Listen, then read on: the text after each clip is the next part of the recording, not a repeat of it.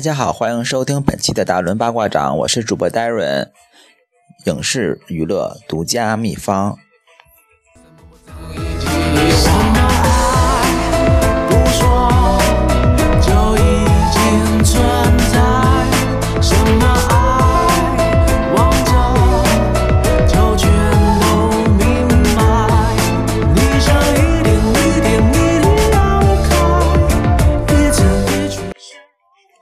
大家好，欢迎收听本期的大论八卦掌。嗯，我们今天讲的一个嗯主题呢，就是让你流泪的电影。嗯，对，今天就是因为这个题目呢，就是 也是我刚想到的，因为最近我看了就是两部电影嘛，好像都是挺有那个挺感动的吧，都是挺有感慨的，就是所以这期我就是大概讲一下。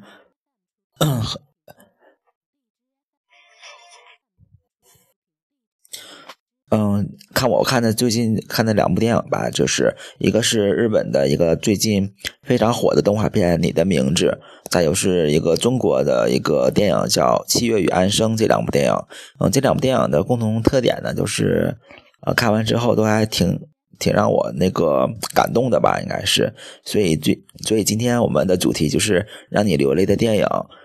嗯，首先呢，就是嗯。我看的就是那个你的名字，嗯嗯，这个是这个是日本的最新的一个动画片。这个动画片呢，嗯，现在在日本非常火爆。如果你那个，如果你是日本的那个二次元迷的话，就是我觉得这个电影是你今年就是日本电影中你必须要看的一部电影，因为这部电影就是现在在日本可以说是票房已经突破了一百亿日元。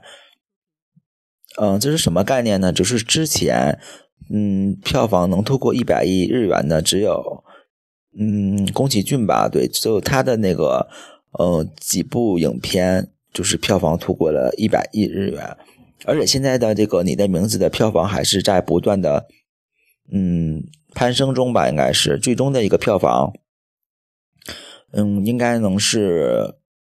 应该能达到一个新的高度吧？我希望。所以这个电影就是现在在日本的一个嗯火爆程度呢，也是可以看出来，就是这部电影的一个魅力值所在吧。嗯，好吧，这部电影呢，其实大概介绍一下，对这部电影，嗯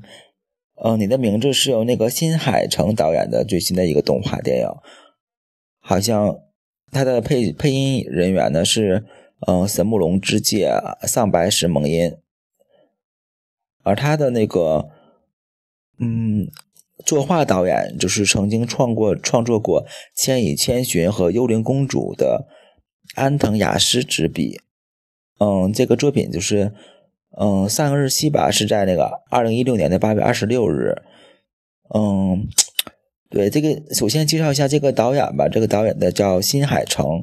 嗯，新闻的新，大海的海，诚实的诚。嗯，不知道。嗯，大家对这个导演就是，嗯，之前有没有了解过这个电影的这个导演？嗯，因为我之前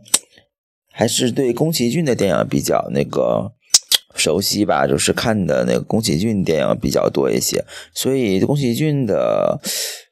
嗯作品还是嗯挺多的吧，应该算是。但新海诚呢，导演可能算是比较年轻的一个电影导演。嗯，他是那个一九七三年二月九日出生的嗯人，他现在是嗯动画导演和作家，嗯毕业于日本中央大学文学部中日文学系，呃他之前也是创作过很多一个。嗯，作品吧，应该是，就是最近的，应该就是，嗯，二零一一年追逐繁星的孩子，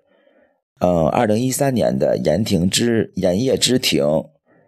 对，这两部可能算是比较新的。之前，嗯，之前的秒速五厘米也是算是。嗯，最近的一部电影吧，他的电影呢，就是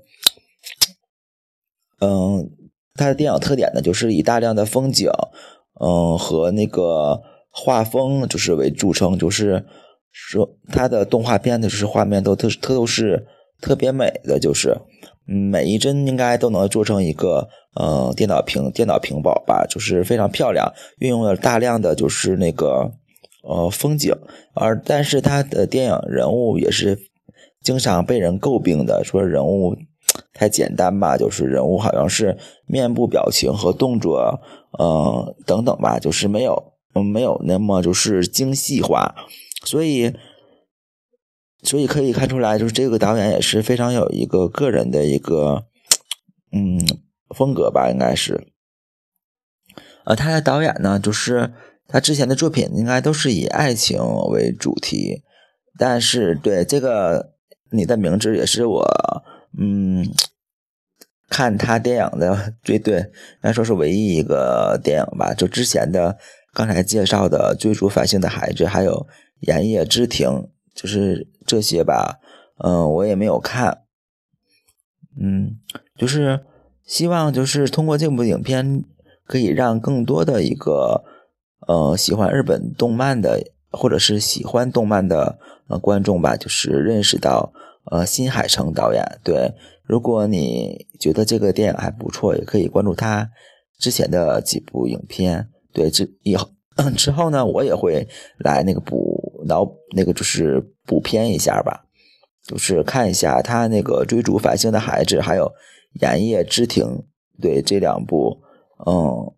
电影吧，对应该会看一下。因为这个你的名字，可以可以说是那个新海诚的集大成之作，我觉得就是就是他把他的个人魅力的一个优势吧，就是发挥到了一个极致吧，应该说是。其实起初，嗯，这部动画我倒是看过那个预告片，但其实且没有太多引起我的兴趣，因为这个动画片。看介绍就是讲一个身体互换的一个故事吧，就是大概是，嗯，就是有一个就是故事发生就是地点在就是每千年回归一次彗星造访，呃，地球的一个月之前吧，就是而某个深山的乡下小镇，嗯，在这里有一个就是女高中生三叶，就是，嗯，这个女主女主角吧。嗯，她就是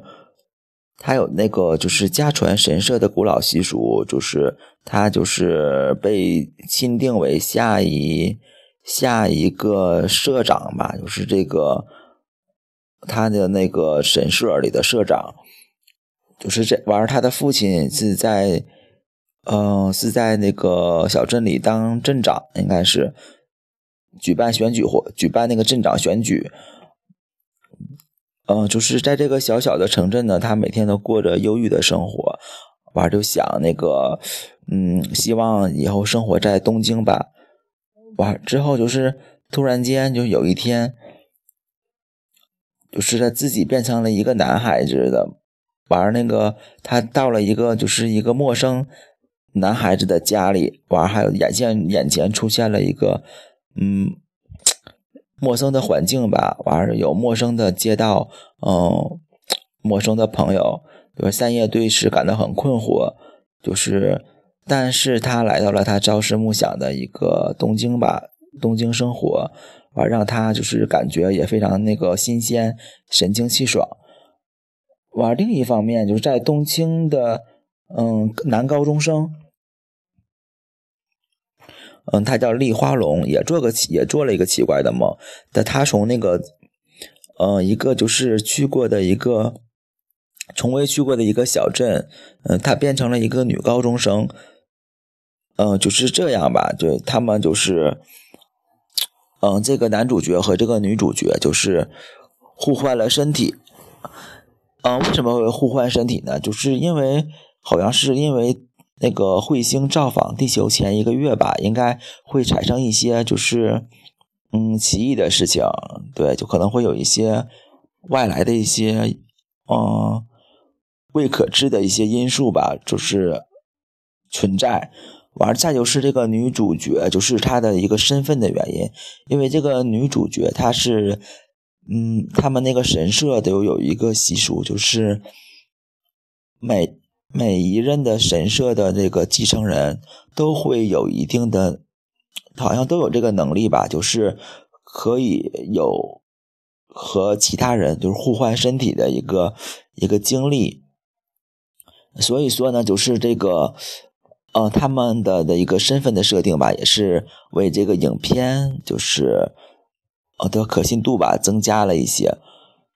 对，就是电影其实预告片刚出来的时候，我就以为就是像互换互换灵魂嘛，就是之前像中国也有很多这种嗯影视剧吧，就是最新的什么《太子妃升职记》，不是 对，是《太子太子妃升职记》，就是。也是把一个就是一个男的灵魂进入了那个太子妃的身体里嘛，不也是？大概就是嗯这种情况吧。但这部电影就只是，哎呀，你想的只是跟你那个看的完全，嗯，还是有所差别的。我觉得，嗯，这部电影呢，其实，嗯，前一前半段就是对这个男女主角身份互换这件事情。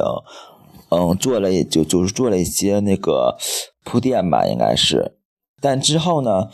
这个电影之后在后半段就是摆脱了前半段的这种嗯搞笑和这种愉快的一个氛围吧，就是把影片拉到了一个嗯属于一个烧脑的一个阶段。对，就是嗯能猜到开始，但你可能猜不到结局吧，应该是。呃，后半段呢，就是呃，这个男主角和女主角嘛，就是嗯互换身体嘛。之后，但你以为他们是在一个平行空间互换身体，呃，其实不是，他们其实是嗯是有一个时间差的，对，就是嗯那个男主角。那个男主角和那女主角是有之间有三个有三年的一个时间差，对，就是那个女主角互换到身体是三年后的男主角的一个身体里，就是他俩之间是有那个三年的时间，就是女主角比那个男主角的那个生活的年代是早三年的，嗯，对，所以就是。又把这个就是互换身体吧，不仅有时间的维度，还有空间的维度，所以所以变得嗯特别的烧脑吧。就是之后还会有一系列的拯救那个村民的一个故事，对对，因为彗星造访地球之后，呃，彗星又有一小部分呃分离了出来，从那个主行星的一个身体上，完落向了地球嘛，就是。嗯，其实就是把那个小镇吧，就是给那个，呃，应该说是给那个炸，就是陨石落下嘛，把小镇给摧毁了。所以女主角是那个之后就是呃死了吧？对，就是这个陨石呃坠落事件之后，所以这个电影之后又变成了一个。嗯，有两个空间维度，对，有一个呃空空间维度一和空间维度二吧，我觉得，而之后的事情呢，又发生在一个空间维度二上的一个故事，所以也变得特别的嗯新奇吧，应该是，对，我觉得这个还挺好的，好吧，那那个再就是，呃，这个。那个故事我先给大家留一个悬念吧，大家就是喜欢这个，嗯，故事的话，我就不说这么多了，大家可以去看一下这个电影吧。我觉得就是因为网上也是有资源的嘛，可以去搜一下。嗯，你的名字，对，就是 What's your name？应该是这个意思。其实这个电影的亮点不仅仅是这个故事情节。呃，再有是其中的配乐也是恰到好处，我觉得就是大家如果看这部电影的话，这部电影的配乐也是，嗯，可圈可点吧，因为配乐完全都是，嗯，怎么说呢，就是和这个电影的氛围吧，和和电影的情节非常的丝丝入扣，非常的嗯，结合的非常好，所以也是，嗯，很不错的。嗯，所以，嗯，大家听一下这个电影的主题曲，嗯，看一看好不好听呢？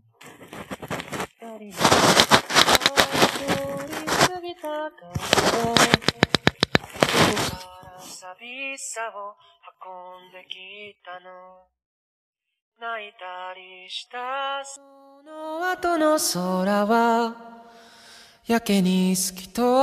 っていたりしたんだ。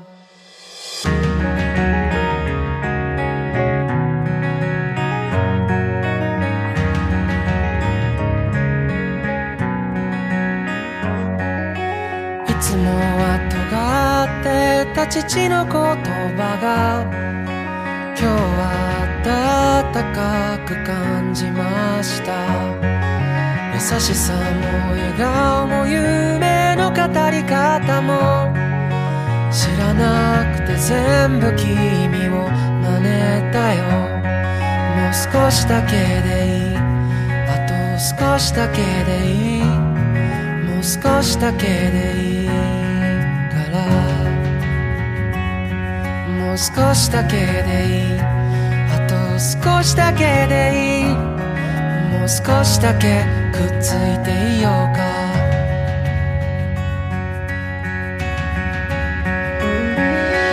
僕らタイムフライヤー時を駆け上がるクライマー時のかくれんぼはぐれっこ。もう嫌なんだ。嬉しくて泣くのは悲しくて笑うのは君の心が君を追い越したんだよ。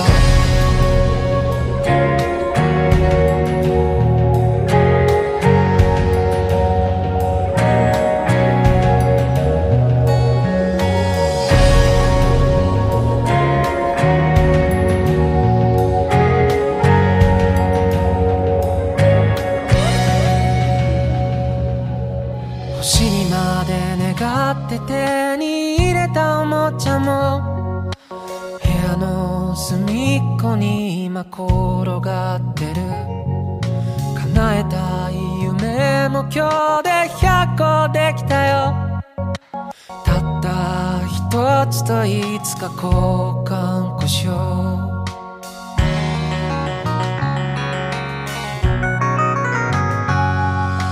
いつもは喋らないあの子に今日は。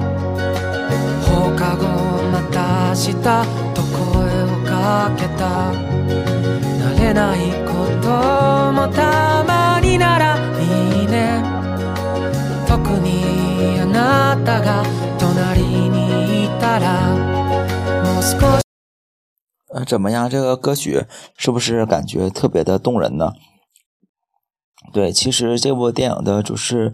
嗯音乐吧，我觉得也是非常的。就是感人吧，所以这部电影为什么说是让你让你对最 本期的主题嘛，让你流泪的电影嘛？对，所以为什么会让你流泪呢？我觉得音乐也是一个至关重要的一个条件吧，因为每当音乐响起的时候，很容易与故事中的情节嘛，就是一起，呃，就是结合起来，所以也是让人有一种身临其境吧，就是和电。电视电影中的一个男主角和女主角的一个命运吧，嗯，所以感同身受的，嗯，一方面吧，我觉得，所以，所以一个好的音乐确实也是起到很好的一个带动作用，嗯，对，其实这部电影为什么会让人就是感人呢？因为这部电影的就是总结起来几个字就是，我们曾在过去的梦境中相遇。我们会在将来的现实中重逢，对，就是因为他们是因为一种呃身体互换嘛，这个男主角和女主角三叶和龙，他们嗯，因为身体互换就是玩之之间就是对对方就是嗯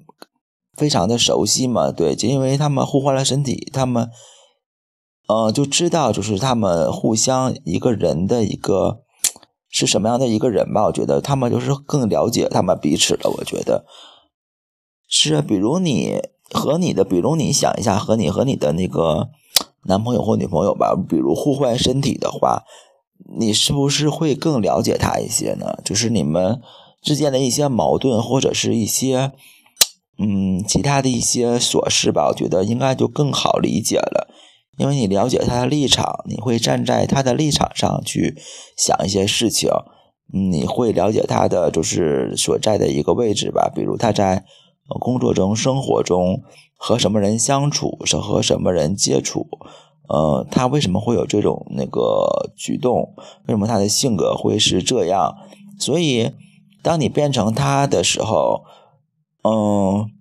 他也就是他也就变成你了吧？应该是。所以，这样两个人就是之间的默契和他们之间的彼此的熟悉度，我觉得应该应该是非常的契合的。所以，所以这也是这个电影，呃，因为就是这个电影后面的爱情部分的一个嗯铺垫吧。就因为有前面他们的互换身体，才会有之后他们一个爱情的产生。对他们爱情呢，为什么会产产生呢？也其实也不是无缘无故的，因为这个女主角就是，嗯，有一次互换到男主角身体的时候嘛，就是，嗯，他把那个有一个就是同在餐厅打工的一个呃一个女服务员，对，就是那个这个龙吧暗恋那个女服务员，所以。他当这个女主角的灵魂换到这个男主角的身体中的时候，他就，呃，撮合这个那个龙和那个女服务员之间吧。完之后，他们也约会了，嗯，对，但约会可能那个结果不太好吧。但这个女主角虽然是她自己，呃，成全了这个龙和这个女店员的一个约会吧，但是她会情不自禁的流泪了。对，可能他内心的深处其实已经爱上龙了，我觉得，所以他会嗯流泪。其实这个电影的感人之处，其实还是在于他们一个时间和空间的一个错位。我觉得，嗯，因为他们之间是女主角是因为就是流星事件嘛，就是嗯。炸毁这个村庄之后，他也女主角其实也被炸死了，而那个男主角其实知道这个女主角就是，呃，被炸死了，其实，呃，是非常也不是不是太能接受的，所以也是去这个，呃，去这个就是村庄里去寻找女主角吧，但他就是也在机缘巧合之下，就是，其。嗯，其实这个女主角就是自自从这个女主角去世，在另一个空间去世之后，他俩是不能再也没有换灵魂了，呃，再也没有互换灵魂。但，嗯，这个，嗯，男主角吧，完喝了他的那个酒嘛，之后他们又互换了灵魂，所以这个男主角在他们又互换灵魂之后呢，这个男那个女主角其实，嗯。时间又倒推过去了，因为换灵魂了，他总不能是 换到女主角之后，女主角死了呀，所以时间又倒回去一天，所以，嗯，这个时间线又是在流星坠落的前一晚吧，所以男主角和女主角他俩又齐心协力的去挽救这个村民，完之后。嗯，之后经历过他们的一个努力吧，就是这个村庄被就是拯救了下来。完这个，但是这个他们他们俩的名字，对，因为，这个故事的前提是他俩只要一换，虽然是互换身体吧，但他俩的灵魂一归到原位，就是这个男主角的灵魂回到男主角的身体，女主角的灵魂回到女主角的身体。其实，嗯，他们就是。会遗忘掉彼此，就是不知道对方，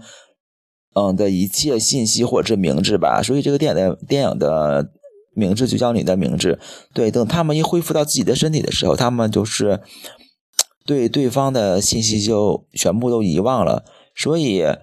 这部电影也是这部电影的感人之处。如果就是他们能记住的话，我觉得还是好的。就是他能那个去找这个女的，但所以因为他们遗忘了彼此，所以这部这个感情会更加的珍贵。完最后呢，也是也是有一个 happy ending 吧？对，就是这个也是让人泪目的时刻吧？对，就是男主角和女主角在嗯。就是经历个经历了一些千辛万险和就层层磨难吧，之后终于凭借自己的一个记忆吧，对，就是认出了彼此，对，在一个嗯，在一个就是一个关键的时刻吧，对，那么所以所以这个电影也是结局也是一个 happy ending 嘛，属于。嗯，所以这部电影的就是特别就是 感人的之处，就是在于对，在于这个男主角和女主角之间那层就是熟悉又遗忘、寻找又迷茫的一个感觉吧。对，就是像嗯，觉得爱情好难啊。对，就是找到一份真爱，就是经历过这么多之后才找到你的真爱。我觉得爱情真的是一个。非常难的一个话题吧，我觉得，所以这给了很多人一个心灵鸡汤嘛。这个也是属于一个心灵鸡汤，就感觉如果你经历过层层磨难的话，你的爱情就是必须能找到你的真爱，才是给能给你一个答复。如果你找不到的话，就是感觉其实也是一个心理安慰吧。其实大多数的人其实还是。经历了层层磨难，其实还是没有找到自己的真爱，所以对，所以这个电影动画动画片嘛，所以也是一个给许多人一个心灵上的一个满足。嗯，再就是推今天推荐的第二部那个影片是那个《七月与安生》，其实《七月与安生》也是和这部电影也是很像的一个，有呃，突然发现他们有一些类似的一些点。嗯，因为这个电影讲的是身体的互换嘛，就是男主角体验女主角，呃，女主角体验男主角，他们两个的人生。其实《七月与安生》中里面也是有这个，有也是有这种情况出现的，就是在电影的也是电影的后半段，但他俩那个位置是调换过来的。《七月与安生》是在，嗯，那个属于叫做，但他不是身体互换啊，就是互相他们。互相去体验对方的一个生活方式，对，就是七月与安生的后面呢，呃，那个安生安生就是怀孕之后，她就是辞职去体验七月之前经历的一切，去感受七月之前的，就是所有的就是一个经历吧。但是那个安生，嗯。安生，嗯，对，安生去感月七感受七月的一个经历，而七月就是变得越来越像安生了，就是他感受安生那种稳定生活给他带来的一个一个感觉吧，一个嗯归属感应该是，所以说，所以说这个电影也是告诉我们，对，就是理解一个人。必须要理解他的一个历程，或者是他的一个人生的一个经历吧，你才能知道这个人为什么会变成这样。对，一个人也不会无缘无故就会嗯变成什么样或者是什么样，他指定是有一个他的经历或者是他的成长吧。我觉得这是非常重要的。所以，当你经历了这个人的一切的时候，你可能也就明白了为什么他会是这样一个人。其实七月安生让人泪目的原因呢，就是因为他们之间的一个，嗯，姐妹的一个就是闺蜜的一个戏吧，我觉得也是挺感人吧。我觉得对这个期电影也是也是很俗套的一个青春爱情片，因为最近青春爱情片就是嗯非常泛滥嘛，就是自从嗯致我们终将逝去的青春。就是之后吧，就这种校园题材爱情片其实非常多的，比如相近的，嗯，跟这个呃，《七月与安生》比较近的有《少女哪吒》，也是讲那个姐妹情的。嗯，还有那个，嗯嗯，最近上映的《七月》那个《黑处有黑处有什么》，也是讲大概也是有一个这个嗯姐妹情在里面的。所以，所以这个电影就是讲的。讲的大概就是，嗯，是就是从小有一个叫七月和一个安生嘛，他们就是是一个，嗯，小学开始就是好朋友嘛，一直长长长长到高中，对他们就是之间一直都是一直在一起的一个好闺蜜吧，就是完突然间，啊，就那个，嗯，安生，安生就是喜欢上了一个校队的一个长跑队的一个男生吧。而之后，完这个男生突然间闯入了进来，就是把他们之间姐妹的一个嗯情分就是打破了。所以这句话也是验证了，就是不要带你的好闺蜜去见你的男朋友吧。对，因为这个很容易产生这种三角恋的这种故事。呃，这个对，完这个电影就是嗯三角恋的一个故事。完之后这个。呃，男主角就是好像对那个七月有是有一些兴趣，所以也是他爱他，他爱他，他爱他吧，对。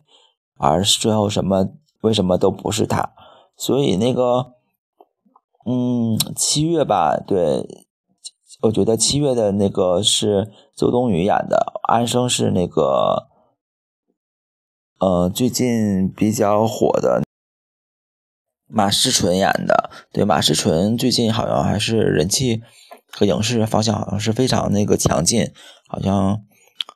嗯上部的那个《盗墓笔记》吧，我觉得嗯好像建立间接没建建离没有多长时间又出来的这个《七月与安生》，对，就是他们演的，我觉得也是把这个。呃，他们的人物演的也是非常到位吧，所以他们都双双提名了金马奖的影后嘛，所以也是对他们的演技的一个肯定。但我觉得就是演的其实也没有想象中那么好吧，我觉得。但是他们两个之间确实是有化学反应的，对，就是马思纯，因为他们年纪应该相当吧，我觉得可能也能体会到那种。闺蜜就是从小到大，她们可能也会有这种闺蜜存在，所以也会体会到这种，嗯，闺蜜闺蜜的这种感觉吧。我觉得，而且那个周冬雨的演技，嗯，也可能是因为这种演这种比较坏的一个，就是比较外放、比较社会化的一个女生吧。所以她可能之前也是在那个宁浩的那个导演中演那个杀马特女孩嘛，叫做那个一路向西吧什么的。对，演那个杀马特女孩那个也是演，可能是有一定的基础了。我觉得演的还算，嗯，演的还算是挺好的。完了，那个马思纯呢，演的之前都是演坏人嘛，所以什么左耳里面都是演一些比较坏的角色。还有那个在《盗墓笔记》中也是好像也也是个小反派吧，而这次突然演这种比较克制、比较内敛的角色，所以我觉得也是挑战也是挺大的。所以他们之间也是对，也是一种身份的互换吧。我觉得，其实这部电影，嗯，被那个就是放大的地方还是有他们之间的一个。因为海报中嘛，就是感觉都好像百合电影，就那种女同电影。其实，我觉得女性中好像都是会有这种情节的。我觉得这种女同情节，因为你也分辨不出，如果你和她特别好，特别好，就像很多女生可以当众那个牵手嘞，或者什么那个呃亲吻脸、亲吻脸颊、脸颊，还有那个在一起洗澡等等吧。我觉得那你也其实。你也分辨不出来，就是到底你对他的是一种什么感情吧？我觉得也是挺复杂的。其实就有点像那种兄弟情吧。觉得兄弟情里面可能也掺杂了一些别的因素。我觉得，所以啊，这种闺蜜呢，其实她们更多的是一种爱吧。我应该也是这么觉得。所以，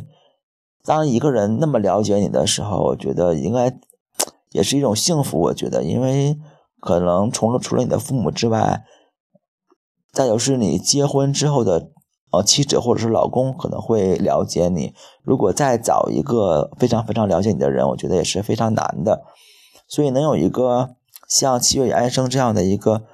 soul mate，所以他的电影英中文名字叫做《七月与安生》，他的英文名字就叫 soul mate 灵魂伴侣嘛。所以也是有这样一个灵魂伴侣，我觉得也是人生的一大幸事吧。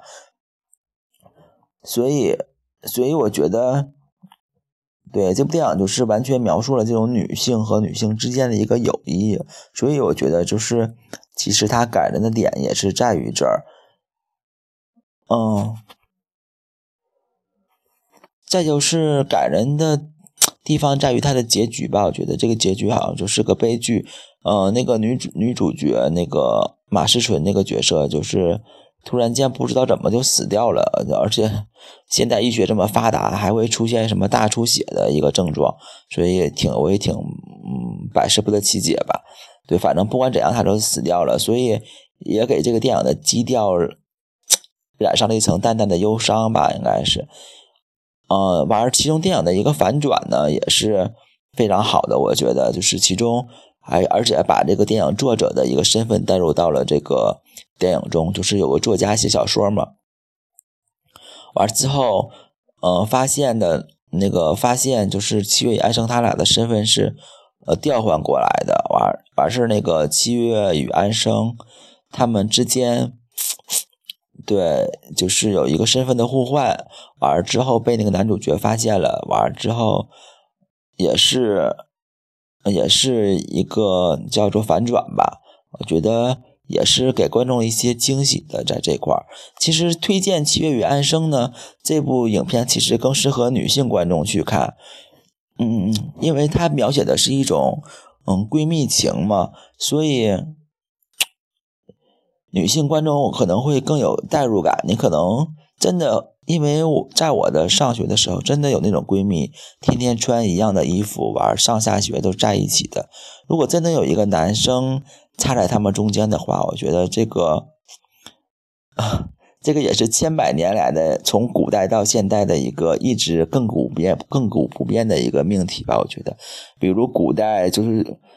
啊，古代不说了，就是最火的《甄嬛传》《芈月传》，什么《武媚娘传奇》等等，都是姐妹。在我归纳来，都是姐姐妹三部曲嘛，什么姐妹情深、姐妹背叛，啊，姐妹撕逼。对，这三部曲呢，其实主因都是因为一个男人，就是皇上。所以我觉得男人才是破坏那个姐妹闺蜜之间的一个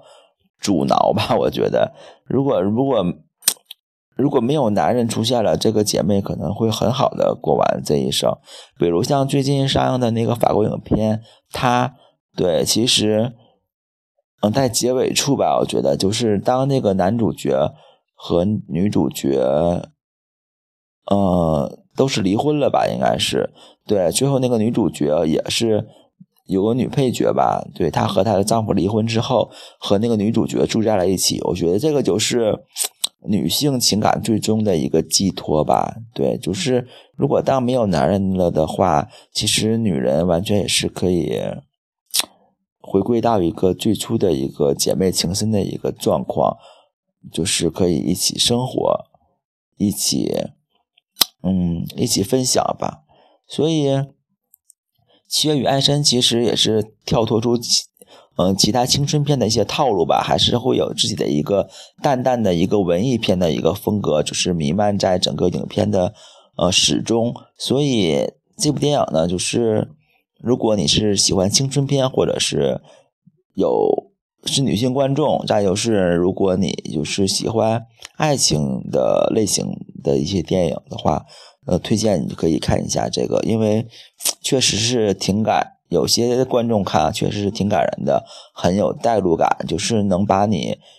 能就是看电影的时候能想起你和闺蜜之间的一些种种的点点滴滴吧，就是回忆起来。而且人生能有一知己也是也是一大快事，也是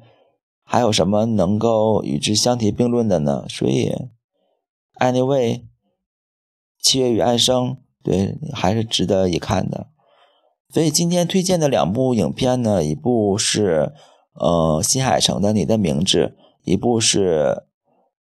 呃《七月与安生》。所以这两部影片就是是最近让我看完比较有感触，就是有流泪的一个影片嘛，也可以看出来，就是主播也是有比较感性吧，嗯，所以如果你想最近比较压抑，想哭一下，或者是想有一个抒发吧，情感的抒发，对推荐你看一下这两部影片，会让你有收获哦。好吧，那今天的节目就这样，嗯。希望大家就是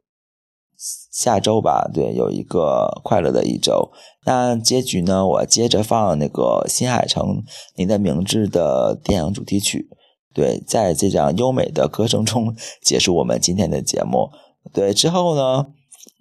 对，就是如果大家喜欢本节目的话，也可以就是关注本节目的微信，也是“打轮八卦掌”五个字。对大家，嗯，也可以关注一下。如果喜欢主播的话，也就就要关注主播的那个电台，嗯，可以分享给其他你的好朋友，好吧？那今天就这样，晚，拜拜。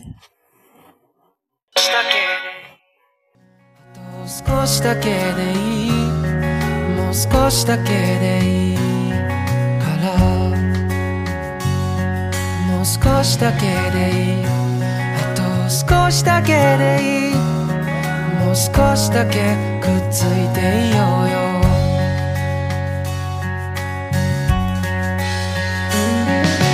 僕らタイムフライヤー君を知ってる